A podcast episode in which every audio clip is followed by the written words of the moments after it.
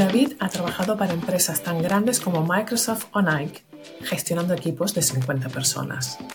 Actualmente tiene su propia empresa donde él es el único trabajador fijo y gestiona equipos fragmentados en todas partes del mundo. Pero David es mucho más que su experiencia laboral.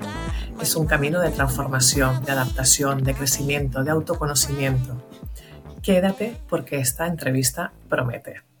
Soy Julieta Pérez, Brand Manager de Inusual y te doy la bienvenida al podcast Inusuales, el espacio donde aprendemos con personas fuera de lo común. Bueno, pues ya estamos con David. Bienvenido al podcast de Inusuales. Teníamos muchas ganas de conversar contigo porque creo que nos aportarás una perspectiva hoy un poco alejada de lo que tratamos normalmente, porque ya avanzamos un poquito así, que David no está en España, que tiene mucha experiencia de trabajo en muchos sitios, en muchas partes del mundo, ahora mismo está en Estados Unidos, y nos podrás dar un poco la perspectiva de cómo se gestionan equipos y liderazgo en otras culturas. Pero para empezar, David, como a todos, te pido que por favor te presentes, intentando hacer más hincapié en quién eres y luego ya haremos un repasito de qué haces. Bueno, pues muchas gracias por tenerme en vuestro programa, Julieta. y bueno, pues sí, mi, nombre es David, que además me ha costado décadas que enseñar a los americanos a cómo decirlo bien. Nadie me llama David, a no ser que le deba algún dinero o no me conoce bien. Así que mi nombre es David Gómez Rosado. Y bueno, pues como decías, un poco mi vida personal aquí eh, en los últimos 30 y muchos años eh, los he pasado aquí en, en Estados Unidos en ambas costas, en, varias ciudades. En estos momentos vivo al norte de San Francisco, que es, vamos, un sitio precioso, no voy a mentir. Es, bueno, en realidad se parece al Mediterráneo, es en la zona vinícola de California, el norte de California. Y vivo en una casa con mis seis niños que comparto con mi pareja, eh, Catherine, y tenemos dos gatos, Teníamos seis gallinas, pero una resultó ser un gallo. Así que bueno, así ves el panorama. Y, nada, soy, soy alguien, bueno, quizá prototípico de los inmigrantes, emigrantes, en el que al final vienes de una cultura, vienes con otro ángulo, que te ayuda mucho también en el trabajo eh, y tiene otras demandas también en el tema social, ¿no? Eh, en el sentido de que, bueno, pues uno al final nunca se siente de ningún lado quizá a lo mejor te pasa a ti o a otros que han tenido la oportunidad de, vivir en diferentes culturas. Y nada, eso. Aquí. Eh, de, las, mejores presentaciones de quién eres. O sea, con gallinas, sospechosamente viviendo en la parte de California donde hay vino, mm, familia hiper mega numerosa. Yo, que te conozco un poquito porque hemos hablado previamente, No sé si diría que eres un poco nómada o realmente eres un buscador de experiencias. Interesante. Eso me han acusado de lo último. Y, es verdad que es, una bendición. Siempre quieres aprender. Mis hijos son parecidos a mí. Es bonito verlas que siempre quieren aprender y quieren eh, entender el mundo y quieren experimentar cosas muy diversas. Al mismo tiempo pierden un poco de arraigo las relaciones eh, suelen ser momentáneas y, basadas en, una misión, pero es difícil mantenerlas a largo plazo. So, sí, tiene sus pros y sus contras ser un nómada.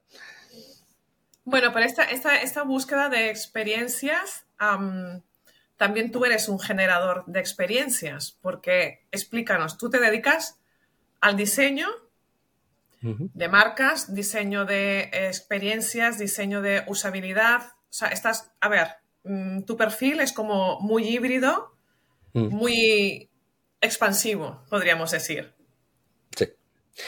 Sí, eh, que también ha tenido sus beneficios y ha tenido sus dificultades también, porque sí es verdad que he creado una especie de propuesta no normativa, no muy ortodoxa, eh, basado en una creencia, que es que al final la experiencia de una marca es la experiencia del producto y viceversa, y que todo lo que tiene que ver con lo, el contar una historia para seducir a tu nueva audiencia, eh, está todo, desde mi punto de vista, está todo interrelacionado. Entonces, tanto la marca como el marketing, como el mensaje, todo lo que se llama la, etapa de descubrimiento, eh, al final eh, da, bueno, el objetivo es que esa, esa potencia la audiencia de con el producto, con el servicio que estás tratando de promocionar. Pero, como ya sabes tú, hay que también entrar en él, no, no es que un servicio lo entiendas de, inmediato. Entonces esa narrativa, desde mi punto de vista, continúa y hay que ser muy coherente en lo que prometes y en lo que otorgas. Y entonces eh, lo que es el onboarding en inglés, me van a salir palabras en inglés de vez en cuando. Tranquilo, siempre. la ventaja es que en nuestra profesión que han sido adoptadas también, pero sí, toda esa etapa de lo que es el aprendizaje, el onboarding, el, entender el producto es casi o muy parecida a, cómo llegaste a él, a cómo entender que tenías un problema, dónde podías buscarlo. Entonces esa etapa es la que me he enfocado toda mi carrera y eso requiere pues algunas veces conversaciones tanto en el mundo del marketing y en el mundo del producto, incluso de desarrollo. Y en ese, ese, ese puente es el que estoy más cómodo, el que creo que aporta un poco de valor entendiendo esas dos etapas, eh, es una transición. Pero que desde el punto de vista del usuario puede ser completamente invisible. O sea, no te das cuenta cuando estás utilizando el producto. Claro, pero quería, quería preguntarte, David, tú has vivido en muchos países. Sí. Em, hay, hay, además durante, digamos que un largo periodo de tiempo, o sea, ha ido cambiando durante muchos años. ¿Hay algo que tú puedas decir, oye, pues mira, creo que hay esto en común en cualquier tipo de idiosincrasia, de cultura, de sociedad. O fíjate, esto en Alemania sería impensable, pero en Estados Unidos tal y en España ya ni te explico. O sea, cosas que tú puedas encontrar tanto de experiencia de usuario, porque al final el liderazgo requiere poner a las personas siempre en el centro, sea la persona que sea, sea cliente, eh, sea proveedor, sea parte del equipo de trabajo. O sea, mm, en ese sentido de experiencia, eh, ¿qué, bueno, ¿qué experiencia te llevas tú? O sea, ¿qué, ¿cuál es tu, mochila? No, es curioso que es una buena pregunta porque es verdad que hay una hay una especie de, posición opuesta. Para empezar, eh, todos los que estamos en el mundo de crear experiencias, la verdad que compartimos una, un aprendizaje bastante común. Todos hemos leído a, a los mismos autores, todos hemos visto los mismos, eh, bueno, incluso películas, libros, es curioso. Eh, muchas veces digo que tengo más en común con un, con un diseñador en, en, Singapur que con un español que a lo mejor está en una granja trabajando. Y es, y es que al final lo que uno hace pues empuja mucho tu personalidad. Entonces, por un lado, sí pienso que internacionalmente al final das con las mismas personalidades, por lo menos en tu campo, que es lo que he hecho. Y, pero el otro lado sí te das cuenta de que hay uh, pequeñas, pequeños cambios sutiles que tienen alguna vez que menos que ver con el individuo y más con cómo la sociedad ha sido construida. Por ejemplo, uno muy, uno muy aparente y muy fácil de, de, de observar es, eh, siempre me ha, me ha parecido interesante como en, en Europa las experiencias exigen poco de ti en el sentido de que no te piden mucha eh, información personal. Eh, no. En cambio, en Estados Unidos la gente está más abierta, a, por ejemplo, a dejar abierto su perfil de Facebook o poner información personal en el, al público. En, en, Europa noto que muchas veces la gente guarda sus fotos para ellos mismos, su familia, se fían menos. Y creo que tiene que ver, bueno, pues con la historia de un país, ¿no? Aquí en Estados Unidos han disfrutado una democracia, bueno, lo podemos debatir, pero sí ha sido un lugar de libertad por muchos cientos de años ininterrumpidamente. Entonces yo creo que la gente está muy eh, acomodada a, abrirse a sí mismo, mientras que en Europa, dependiendo de qué país, pues bueno, hemos tenido que curtirnos de otra manera y hay cierto cinismo hacia los eh, movimientos, los, poderes y los, gobiernos. Entonces la gente tiende a ser más cuidada en esas cosas. Pero bueno, simplemente darte un ejemplo de muchos que sí es verdad que al día a día afectan cuando, están, cuando estás trabajando con ellos. Y, es verdad que tiene como manager de equipos internacionales, que lo he sido yo, que, yo creo que ininterrumpidamente por décadas, pues tienes que tener un poco de, de, sensibilidad hacia ellos y tratar de, también de aprender tú mismo, de, de andar en los zapatos del otro, ¿no? es verdad que si no tienes una intriga por la cultura con el que estás colaborando, pues a lo mejor te pierdes ciertas nuances en por qué está haciendo las cosas de cierta manera. Tiene que ver con la tipografía, los colores. Por ejemplo, estoy trabajando con japoneses, me acuerdo que en sus selecciones de la tipografía de lo que es bold y lo que es medium o regular, los pesos de, la tipografía, es muy, su concepto es muy diferente porque están acostumbrados a trabajar con sus jeroglíficos, el, el, kanji, ¿no? Y el kanji, si lo sabes, es unos símbolos muy, muy detallados. Entonces ellos tienden a bajar el peso de las tipografías para que el detalle no se pierda. En cambio, en, Occidente, somos, como nuestros símbolos son un poco más simples, pues podemos permitirnos grandes, mm, como se dice en inglés, bold, ¿no? Em, negrita, con peso muy, muy poderoso. Bueno, pues eso, que también afecta el diseño y lo ves muchas veces como resultado en el trabajo con otros. Claro, es como intentar ah, en cada sitio donde estás, como incluirte tú, ¿no? O sea, como formar parte tú para poder uh, conocer, integrar toda esa cultura y poder eh, eh, conseguir que sea como, como todo más fluido, más orgánico, ¿no? Y para eso tienes que estar como con las antenas muy abiertas y muy dispuesto, como dices tú, siempre a aprender. Sí, es la misma, es la misma técnica que uno hace con los clientes. Si eres, si eres diseñador de experiencias, al final vas a acabar trabajando para muchas industrias que no tienen nada de conocimiento. Me acuerdo trabajar para Nike, o Nike, como se diga en esos lares, pero em, me acuerdo que yo, yo de deportista no tengo nada.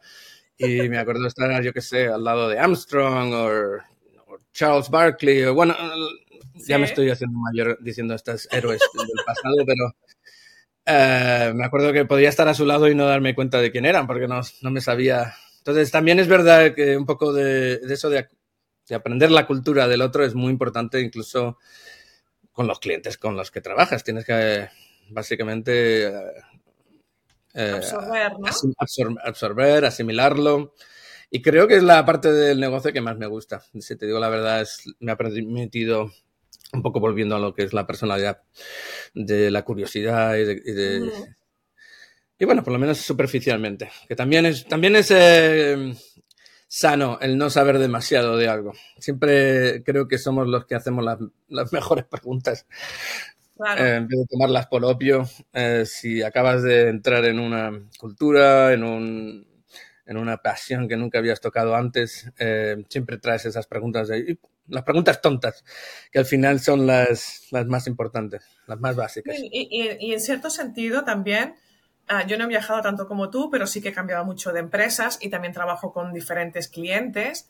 Y cuando cambias ¿no? de, sector, de empresa, de cliente, también tienes que tener como este periodo de, absorción, de, de, empaparte, de ver cómo, cómo habla ese cliente, qué necesita, cómo se comunica qué ritmo tiene, ¿no? Cuál es la dinámica y a partir de ahí ir como engranando un poco, eh, pues bueno, todos los sistemas de trabajo, ¿no? Entonces, cuando hablabas que en Estados Unidos la gente es como más abierta a mostrarse, yo me pregunto, yo no, yo no he trabajado nunca en Estados Unidos, no tenía esta percepción, ¿vale? Pero entonces yo me pregunto, cuando tú gestionas equipos, por ejemplo, en Nike o en Microsoft, que creo que también estuviste colaborando, ¿es diferente a cómo se gestiona aquí en España ese tú a tú, esa parte más personal de... ¿no? Bueno, no sé, o sea, después de la jornada laboral, ¿quedáis a tomar algo? Pues exactamente. Me estoy riendo porque seguro que en la audiencia eh, va a haber varias personas que me, me, me recuerdan, no siempre muy bien, de mi, atento a, trabajar en España. Hubo un periodo en, el 2000, de 2000 al 2002, creo que 2001 al 2002, por ahí, unas fechas en el que sí traté de trabajar en España. Volví por un periodo corto y traté de, de trabajar para, eh, para grupos europeos eh, bien conocidos en esos momentos. Y me acuerdo que sí, exactamente que la cultura era en ciertas cosas me costó mucho, pero te voy a decir, son las típicas, y a lo mejor ha cambiado, ¿eh? que desde, han pasado ya 20 años, pero lo de, la, lo de la comida, lo de la comida que era dos horas, dos horas y media, me costaba entenderlo y como que cortaba un poco el flow, ¿no? Estabas, llegabas por la mañana, te hartabas de café, te pones como una máquina, ya vas, vamos a por todas, ah, es hora de la tertulia, los cafés, de la comida, bueno, a mí me cortaba mucho el rollo y traté, bueno, eso fue uno de mis peores de, decisiones eh, laborales de toda mi vida. Traté de convencer de que si podíamos cortar la comida a una hora. Y, no, no, hubo un motín, se me llamó de todo. ¿Cómo se me ocurrió? Pero eso también es curioso porque siempre tiene sus pros y sus cons. y sí es verdad que, por ejemplo, una cosa que siempre es bastante común en Estados Unidos, la gente se define a sí mismos por el trabajo, ¿no? Es como casi lo más importante de su vida. Y algunas veces admirable, otras veces sospechoso, eh, porque no sé si es muy sano al final del día, pero están tan eh, autoidentificados con lo que hacen que es muy normal en las fechas finales que todo el mundo entienda de que hay que estar ahí hasta que sea, hasta que la, hasta que se hace. Es muy normal. La gente está ahí, bueno, que hay que entregarlo mañana al cliente, ahí nos quedamos hasta las, las 3, hasta la siguiente mañana. Eh, los, los, gerentes como yo saltamos al rodeo y nos ponemos a trabajar con las, nos, nos, empuñamos las mangas y nos ponemos con ello. Todo el mundo da el do de pecho. Y no es una, no es, no es que vaya a criticar y diga que los de España son menos trabajadores, pero sí respetan más su tiempo con sus familias, por ejemplo. Y me acuerdo decir el mismo discurso, bueno, que el cliente lo necesitamos para mañana. Bueno, pues va a ser que vamos a tener que alargar el plazo porque tengo que ir ahora con mis amigos, tengo ya unas cervezas eh, planeadas y luego tengo que leer el libro de dormir a mis hijos. Y, bueno, que son más... Y eso era muy común y me acuerdo que me costó bastante cambiar el chip. Y, bueno, al final, por eso, por eso cada cultura... bueno, también, también es verdad eh, que para un tiempo, una etapa me gustó más estar aquí, pero no te voy a mentir, si yo pudiese me retiraba a España, porque el saber vivir eh, no es una fábula, es verdad que por lo menos allí hay un equilibrio que yo hecho, por lo menos yo personalmente hecho de menos. Ya, ya y, yo, yo, que vengo de fuera, eh, te ratifico, o sea, esto cuesta de entender. Yo ya llevo más de 20 años aquí, además vivo en Cataluña, que no es tan relaxing people no pasa nada. O sea, que mm, quiero decir que aquí también hay una cultura del trabajo, del, hacer, de, de, ser súper efectivos y tal. Y, aún así, cuando vienes de afuera con, con, otro ritmo, con otra forma de hacer, ¿no? Yo me reía porque decías lo de cortar a la hora de comer. Yo recuerdo cuando yo trabajaba por cuenta ajena, a mí me destrozaba el parar para tomar el café de media mañana. Era, o sea, entramos a trabajar a las 9 y a las 10 estamos haciendo el café. Claro, y yo venía de un sitio donde se empezaba a trabajar a las 7 de la mañana y hasta la hora de comer ahí no para nadie. O sea, a darlo, ¿sabes? Y era como, ahora que estoy empezando a conectarme, ¿no? A ver qué tengo que hacer, ahora paramos para el café, luego volvemos, luego... Pero realmente, al final piensas, bueno, es, es bienestar, es salud mental, es tener tiempo para ti, ¿no? Y aunque Mm, no, no lo mezclas todo, ¿no? Es intentar mantener como, como un sector, ¿no? Un territorio de, tu vida para, poder vivir, ¿no? Y quizás en países donde el capitalismo es como más fuerte, ¿no? El consumismo y tal, hay como esta sensación de ser productivos 24 horas.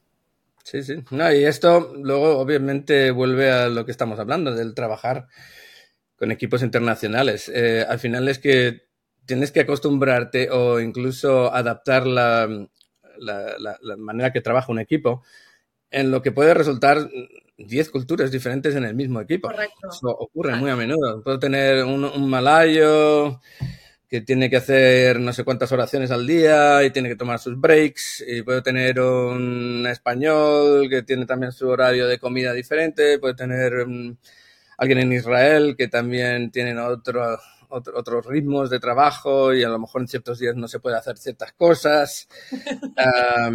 no, no, es curioso que al final tienes un equipo, por eso, por eso la, enseñanza mayor es, es, que hay que ser flexibles. Hay que ser flexibles y adaptarnos los unos a los otros. Al final yo creo que es la empresa la que se tiene que adaptar al empleado y no al revés. Y, no medir tanto. Yo no, si te digo la verdad, no creo muchas veces en lo que son los parámetros por los que se miden a la gente, eh, en el sentido de que no creo que haya un parámetro verdadero y que se pueda medir a la gente a la misma, al mismo nivel viniendo no solamente ya de culturas, pero de, de historias personales muy diferentes. De realidades distintas. Sí, sí. ¿No? Siempre he tenido mucha dificultad con lo que se llama el performance. Eh, ¿Cómo se diría en español? El, test de, de, personalidad. No, el de, el de productividad. Que mm. Normalmente en Estados Unidos se hace una, una, especie de charla sobre cómo ha sido tu productividad a lo largo del año. Sí se te suele dar ciertas puntuaciones que algunas veces ni siquiera son públicas, sino más bien internas. Vamos, que se hace una especie de, medición de las personas, que si te digo la verdad, yo nunca he sido muy, no he sido un fan de ellas, porque no creo que son justas. Miden a las personas como si fuesen máquinas, de una manera muy, muy fórmula. Y que también un poco aleatoria, si me preguntas ya lo puedo decir, porque como ya no trabajo para ninguna de esas compañías, ya puedo decir, mira... Ahí, quería llegar yo, me estás abriendo la puerta, ahí quería llegar yo, porque así con todo lo transgresor que eres, has pasado de trabajar en, vamos, vamos a decir, en grandes empresas con más de 50 personas ah, bajo tu responsabilidad, digamos, y ahora, David, estás tú en tu casa, contigo mismo, Mm, gestionando una empresa que es tuya, el único trabajador fijo eres tú. Y entonces te ves ante un panorama en el que ah, pues tienes que colaborar de alguna manera o trabajar eh, con equipos dispares. Ah, cada proyecto es un nuevo equipo. Eh, mm. Trabajas a distancia. ¿Cierto? Entonces, ¿cómo pasas de una mega gestión, además presencial, a estoy yo solo en mi casa y tengo que sacar esto adelante. O sea, primero tu autogestión, porque claro, aquí tela. O sea, el conocerte, el, autoconocerte a ti como líder de grandes equipos, para luego autoconocerte a ti como líder de ti mismo. Supongo que teniendo seis hijos vas practicando con ellos en, temas de equipos numerosos, pero claro, al final es un cambio muy grande. Sí, tienes razón. no, solamente es grande, es brutal. Y que dentro de lo que cabe, ya sé que mi historia a lo mejor es un poco más eh, rocambolesca, pero sí hay, sí hay patrones en lo que me está pasando o por lo que, por lo que estoy viendo que pueden ser eh, similares o familiares a algunos de la audiencia. Por ejemplo, en el mundo de la tecnología em, es casi una ley invisible, que es la de la edad. Mucha gente no quiere hablar de esto, porque es como hablar del racismo o de la diferencia de géneros o todas estas cosas, ¿no? Se ponen al final eh, como que no, el hablar de ellas puede ser incluso incómodo, pero cuando te vas haciendo más sabio a lo largo de la vida, eh, te vas dando cuenta que a lo mejor tu lugar no es el, el dinamismo que muchas de estas grandes empresas requieren. Eh, y te das cuenta de la fuerza, no es, casi un descubrimiento personal, sino que se te va imponiendo un poco. Y te vas dando cuenta que, que no es por, no es por eh, casualidad que mucha gente cuando llega a cierta edad empieza a tener una especie de tendencia al, enseñar a los demás, al ser consultor. y, y, claro, sí, como dices un poco, el cambio del liderazgo es muy diferente uno va de una especie de liderazgo por decreto, ¿no? Casi autocrático, a una especie de liderazgo de influencia, más, eh, ¿sabes? Como dices tú, yo soy mi único empleado, de vez en cuando traigo eh, colaboradores, eh, consultores, gente que trabaja, ¿cómo los llamáis? Autónomos, ¿no? Y podemos completar un trabajo y la relación es por un, por un tiempo y luego cada uno va por su camino y vuelves a reencontrarte. Entonces el liderazgo que se requiere ahí, yo creo que requiere mucha psicología, mucha paciencia eh, no puedes, eh, los tiempos, las dependencias, las, em, las responsabilidades son muy diferentes. No, entonces tienes que adaptar no solamente tu manera de liderar, pero tu manera de interactuar con el cliente y saber cómo prometes las cosas.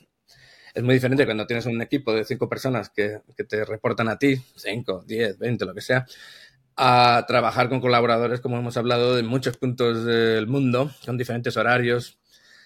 Los deadlines son diferentes, fechas finales, perdón. Las fechas finales son, no las, te pones muchos márgenes para, en caso de que alguien te falle. Las charlas con tus trabajadores, por un lado, eh, son menos asiduas en el sentido de que tiendes a, contratar gente que ya se la sabe, que tienes que depender de ellos mucho más. No tienes tiempo para quizá conversaciones de largo y tendido, cómo planear el, cómo planear el, el, acercamiento al cliente, cómo planear el proyecto. Todo eso en una compañía tienes un lujo de tener el equipo muy cercano y, de, y devoto a lo que estás haciendo. Mientras que cuando trabajas afuera, la gente está ocupada y te está otorgando cierto tiempo de su vida por un precio y es muy difícil ir más allá. Entonces tienes que ser muy, muy, muy eficiente y tiendes a trabajar con gente que te sabe leer el cerebro. No sé, es curioso. Cambia, cambia, yo diría que cambias de, de ser un líder a ser un amigo. Ah, por lo menos para mí ha sido el gran cambio. Yo en estos momentos puedo trabajar con alguien que acaba de salir de la universidad y, como digo siempre, si, si, si yo puedo aprender de esta persona, es que es un colaborador y por lo tanto un amigo. Es alguien con el que los dos vamos a ir adelante y vamos a, a trabajar de, de, codo a codo, porque tampoco tengo el lujo de tener. Entonces, sí, es curioso. La, la, el liderazgo es menos de mentoría, que sí lo he hecho, y más el de comprenderse los unos a los otros, el de entendernos. ¿no? Quizás de, no, quizás yo creo que cuando, cuando somos más jóvenes y tenemos equipos más grandes, el, liderazgo es como más uh, impetuoso, mucho más enérgico, de tirar hacia adelante. Y ya cuando nos hacemos mayores pasamos a un ralentí de bajamos un poco el ritmo, hagamos las cosas con profundidad ¿no? Y, nos vamos acompañando. Tú eres bueno en lo tuyo, tú sabes lo que estás haciendo y yo intento ser buena en lo mío e intento saber lo que estoy haciendo. Nos respetamos, nos acompañamos y nos complementamos. Eso y, ver pájaros en el jardín e identificar los cantos de cada uno. Es muy típico. bueno, te pones mucho más, eh, sí, te pones más filosófico con la vida, pero es curioso, también tiene que ver con, si, estudias un poco lo que era el drama de los de los tiempos de los griegos, el proyectar, ¿no? Cuando tienes un equipo grande y estás en la... normalmente tienen un, foro, una cafetería donde sueles agregar a todo el equipo y establecer una especie de, ritmo y objetivos comunes. Bueno, en esos momentos estás amplificando, ¿no? Como, cuando estabas en el teatro eh, y tenías que gesticular y tenías que bueno, estoy diciendo proyectando porque es un poco lo que al final acabas haciendo. Tienes que aumentar el volumen para que pueda llegar a todos, ¿no? Estás hablando a una, a, un, casi a un grupo anónimo. Es un grupo anónimo en realidad. Entonces, si tienes estudios, sobre todo si estudias eh, gerencia y, public speaking, pues eh, hay trucos de cómo los manerismos, de cómo poder ser más cercano cuando tienes una gran audiencia. Y en cambio, cuando trabajas en tu pequeño estudio y estamos haciendo el trabajo muy parecido a como estamos ahora, pues nada, te estás viendo de cara a cara, eh, el trato es mucho más calmado, yo creo. No tienes que ponerte una máscara de líder, es más de autoconfiar, de confiar en uno en el otro, ¿no? Tienes que ser, yo creo que más abierto y más humano. Eh, es la única manera de trabajar. Yo creo que si no, no, funcionaría. Eso es por, lo menos eso ha sido mi, eh, el aprendizaje del gran cambio. David, ya vamos por, la, por los 30 minutillos, tenemos que ir terminando. Ah, me sabe mal porque me lo estoy pasando pipa contigo. Ya que estás así tan expansivo, tan abierto, tan, tan auténtico, mm, quisiera que me dijeras lo primero que te venga a la mente, un gran fracaso que digas, aquí vamos, como decimos en España, lo peté del, fracaso tan grande que tuve. ¿Y a mm. qué gran desafío te enfrentas ahora? Y terminamos así, a lo grande. Hmm. Bueno. ¿Algún fracaso Sí, sí, no, fracaso, es que los tengo. No, no estoy teniendo dificultades en elegir uno. No estoy en escoger cuál. Eh, pero el que siempre, el que es más común es el, el hacer cosas en las que no creo, eh, como gerente. Estoy hablando ah. del líder. Porque todo líder tiene un líder por encima. Y, he tenido muchas experiencias en las que yo creía en mi equipo, pero cuanto más, eh, tampoco me voy a poner a, señalar con el dedo, pero es muy normal que en las, las jerarquías el que el, jefe, el líder más cercano a ese equipo, pues conoces ciertos parámetros que el siguiente líder encima tuyo no, no sabe. Y, si hablamos de, cinco pasos para arriba, pues bueno, eres un número, ¿verdad? Pues sí, mis grandes fracasos han sido el, tener que tomar acciones que algunas veces afectaban las vidas de, familias enteras y tenerlas que haberlas tomado por simplemente seguir la cadena de orden y no por lo que yo creía ha habido momentos muy difíciles, muy, muy difíciles. El fracaso para mí es ver a, un adulto rogándome en el suelo que no le despidiese, ¿sabes? Llorando, porque, mm, eh, por sobre todo en América es muy brutal. Una vez pierdes tu trabajo, pierdes tu mm, eh, seguro médico. Y bueno, cuando ves una persona afectada por, por, un, por una decisión que no es tuya, y en la que no crees muchas veces y que has tratado de... y, y aún así lo haces porque eres un robot. Sí, eres parte del sistema y tienes miedo. Eh, es verdad que al final somos todos, tenemos miedo a la seguridad, al tener también nuestro propio trabajo. Pero sí, ese, eso es uno de los grandes fracasos, el convertirnos en un... No sé si en España tenéis la serie de televisión de, de Star Trek, eh, Los Borg, que es simplemente una, una, una manera de vivir en que todos somos parte de una sola cosa, pero que al final te olvidas de las necesidades del individuo. Eso siempre para mí ha sido un gran fracaso. El no poder sentarme y realmente estudiar todos los factores que afectan a una persona y no solamente eh, lo, efectivo que está siendo en el trabajo en un momento dado, porque algunas veces estos factores están afectando. Creo que tú y yo, Julieta, hablamos en el pasado de cómo ciertas situaciones que yo tuve con, con algunos de mis empleados, eh, a base de simplemente utilizar una de las herramientas más antiguas pero menos sofisticadas del mundo, que es la cerveza. Eh, ir afuera y con un par de cervezas entender lo que le estaba pasando a ese individuo, por qué su eh, productividad había bajado tanto. Y, tenía que ver con cosas económicas, de no poder vivir con el apoyo de la familia, que está, vivía muy lejos. Y a base de una, de un acercamiento que es puramente personal y no una no un dogma de, entrenamientos y de, y de test de performance, sino más que nada entendernos los unos a los otros y ahí podías descubrir que simplemente con ayudarle a mudarse y acercarse más a su familia en, un, en una localidad que era de coste mucho más reducido, cambió el, tremendamente la productividad de esta persona. Y esas son las cosas que yo he aprendido a la fuerza un poco de manera muy dura. Imagínate esa escena que te acaba de describir antes. Pues eh, esas cosas sí afectan mucho, y son los mis grandes fracasos. Eh, de, no, de, no, haber, de no haber luchado más. ¿Mm? Te agradezco muchísimo que lo compartas así tan, tan abiertamente, eh, porque bueno, entiendo que tiene que ser un episodio duro y además son de esas cosas que, que te las llevas puesta y que no, no te las quitas de encima. Comparte con nosotros un gran desafío. Va, terminemos, terminemos con la cara.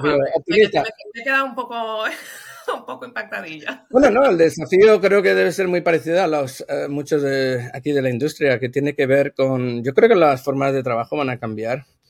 Me, he dado cuenta, hay una industria muy cercana a la, a la de los diseñadores, que es la del marketing, y me he dado cuenta cuántos títulos están cambiando de CMO, Chief Marketing Officer, imagino que en español se puede decir incluso así, pero hoy en día hay un montón de fractional CMO. Lo que está significando es que las compañías están cada vez haciendo con equipos más pequeños, equipos más rápidos. Eh, tiene que ver con cómo la industria ha madurado, cómo los presupuestos y las apuestas están también cambiando. Y lo interesante es, eh, pues eso, el estar un poco atento. Yo creo que el desafío es esto que hemos, que hemos hablado, el trabajar con personas por ciertos tiempos mm, moderados. Por ejemplo, tú y yo, Julieta, estamos haciendo esto juntos y a lo mejor no volvemos a hablarnos, espero que no, pero profesionalmente a lo mejor no volvemos hasta un año, ¿no? Pero tienes que saber eh, en una manera muy rápida como eh, yo lo llamo la lubricación social, ¿no? Tienes que aprender a cómo es el protocolo, el handshake protocol, entre dos personas de manera muy rápida, adaptarte, flexibilidad, tolerancia y mutuo entendimiento. Y entonces trabajas en esas maneras muy rápidas y, y va a ser una especie de ritmo que también va a ser muy acelerado con las herramientas, que todos estamos aquí un poco como a la, vez eh, yo creo que fascinados y asustados con las tecnologías de eh, inteligencia artificial, pero que yo creo que tenemos que empezar a absorberlas en cómo nos ayudan a tratar uno con el otro. Entonces, sí, yo creo que ese es el desafío, el estar despierto, el estar siempre aprendiendo y también estar un poco al, al loro de que el liderazgo, yo creo que cada vez menos va a venir de un libro o de un experto. Bueno, me vas a luchar un poco en ese tema porque vosotros son los expertos. Pero seguro que vais a notar que va a haber una especie de acercamiento a lo que es los sentimientos intrínsecos de cada uno y cómo llevar esa humanidad un poco más. Bueno, realmente, es un poco lo que intentamos exponer en, el, en, Inusual con, con, el MBA que estamos planteando de lo único que no vas a aprender en ninguna escuela de negocios, que es precisamente esta, o sea, liderar desde la parte humana, desde la emoción, desde lo más natural, ¿no? Desde la inteligencia natural. no, la inteligencia social y emocional. Claro, claro que sí. Bueno, David, te agradezco muchísimo la conversación de hoy.